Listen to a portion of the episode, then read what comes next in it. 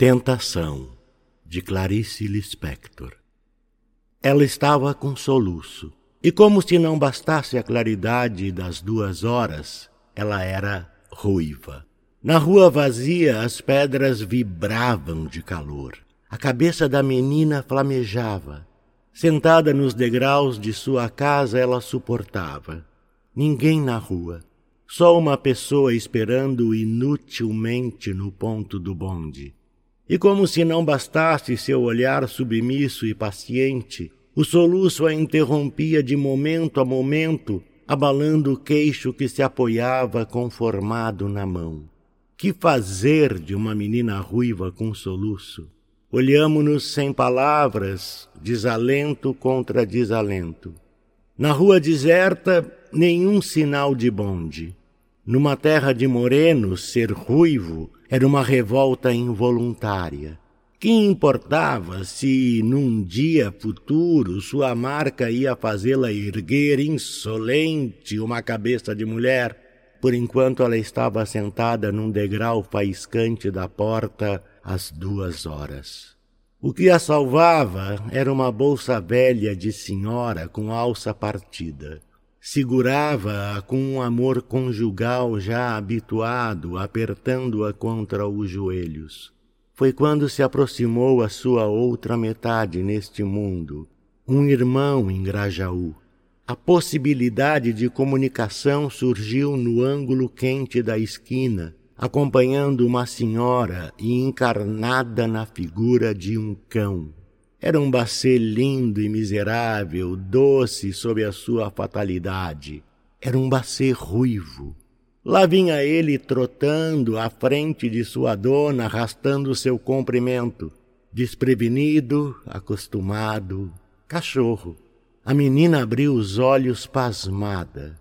Suavemente avisado, o cachorro estacou diante dela. Sua língua vibrava. Ambos se olhavam. Entre tantos seres que estão prontos para se tornarem donos de outro ser, lá estava a menina que viera ao mundo para ter aquele cachorro. Ele fremia suavemente, sem latir. Ela olhava-o sob os cabelos, fascinada, séria. Quanto tempo se passava? Um grande soluço sacudiu-a desafinado ele nem sequer tremeu. Também ela passou por cima do soluço e continuou a fitá-lo. Os pelos de ambos eram curtos, vermelhos. Que foi que se disseram? Não se sabe. Sabe-se apenas que se comunicaram rapidamente, pois não havia tempo. Sabe-se também que, sem falar, eles se pediam. Pediam-se com urgência, com encabulamentos surpreendidos. No meio de tanta vaga impossibilidade e de tanto sol, ali estava a solução para a criança vermelha.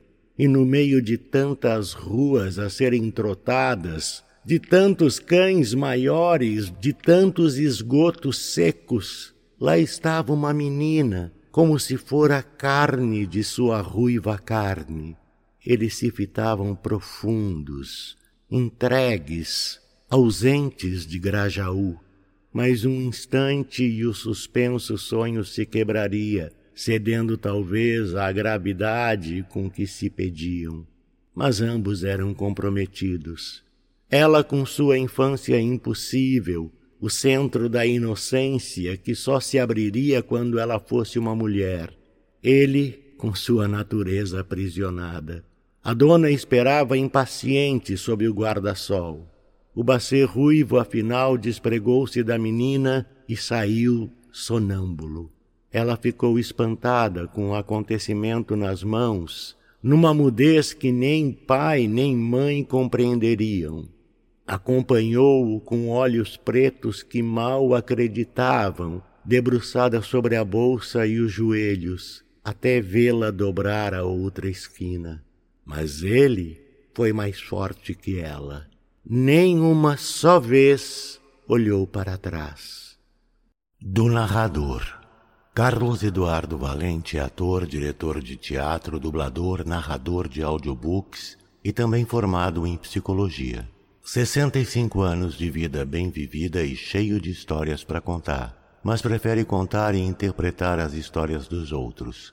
Até tenta escrever um pouco, mas não tem a disciplina necessária como tem nessas outras áreas citadas. Depois de morar 20 anos em Porto Alegre, voltou a Pelotas, onde se formou em psicologia.